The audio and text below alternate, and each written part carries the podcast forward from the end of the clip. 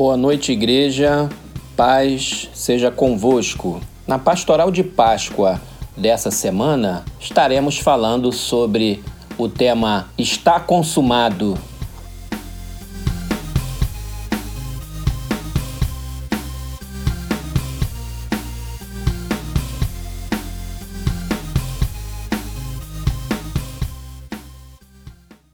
Ao longo do ministério do Senhor Jesus conosco aqui na terra, muitas palavras poderosas foram ditas pelo Senhor. Ao longo de toda a sua vida, tudo que ele dizia era muito especial, era revestido de sabedoria e conhecimento de Deus.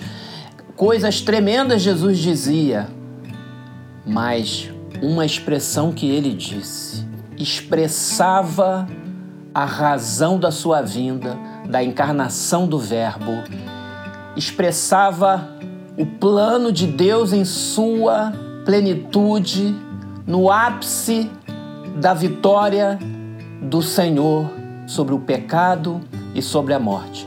E essa expressão é está consumado. Tetelestai. No capítulo 19 do Evangelho de João, versículo 28, 29 e 30, está escrito: Depois, vendo Jesus que tudo já estava consumado, para se cumprir a escritura, disse: Tenho sede. Estava ali um vaso cheio de vinagre. Embeberam de vinagre uma esponja e, fixando-a num caniço de isopo, lhe chegaram à boca. Quando, pois, Jesus tomou o vinagre, disse: Está consumado e, inclinando a cabeça, rendeu o espírito.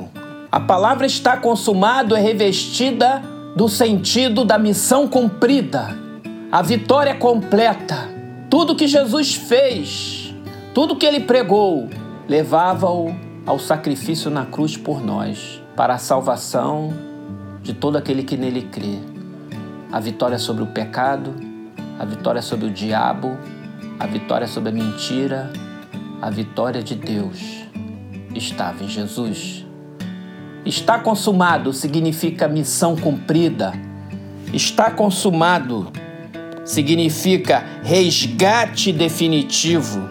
Está consumado significa posse permanente e definitiva das promessas do Senhor. Está consumado demonstrar retumbante triunfo.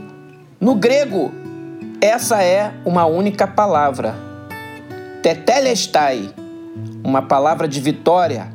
Arthur Pink diz que há aqui o cumprimento de todas as profecias escritas sobre Cristo antes de morrer, o término do seu sofrimento, a realização da encarnação e da expiação, a remissão dos pecados, o cumprimento das exigências da lei, a satisfação da justiça divina, a destruição do poder de Satanás.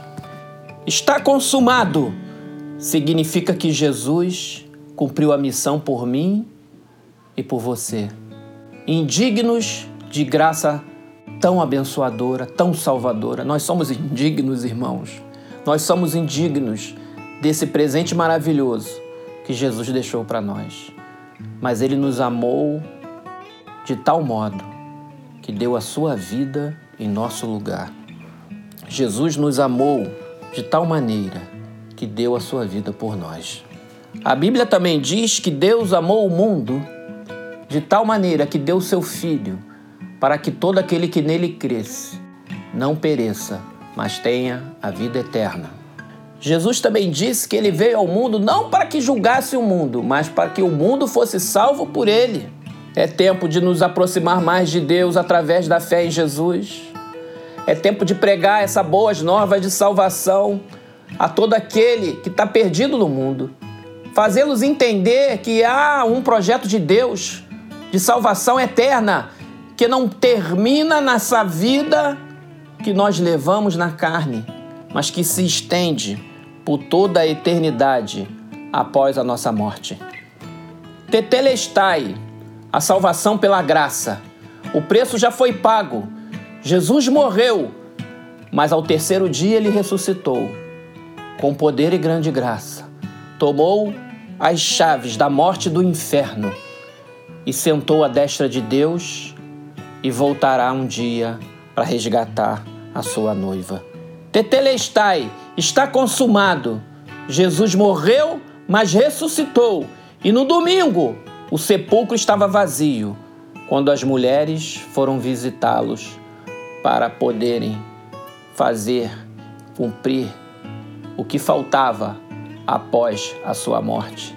Chegando lá, havia uma pedra removida e um anjo as alertava que ele não estava mais ali, porque ele estava vivo. Jesus vive, irmãos. Jesus vive. Ele é o Senhor. Ele cuida de nós.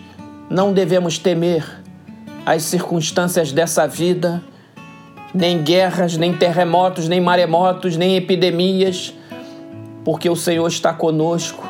Ele vive conosco.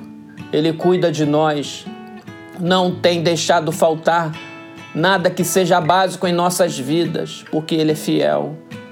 Vamos ser fiéis também a Ele, como Ele é fiel a nós. Esse é o ano da fidelidade.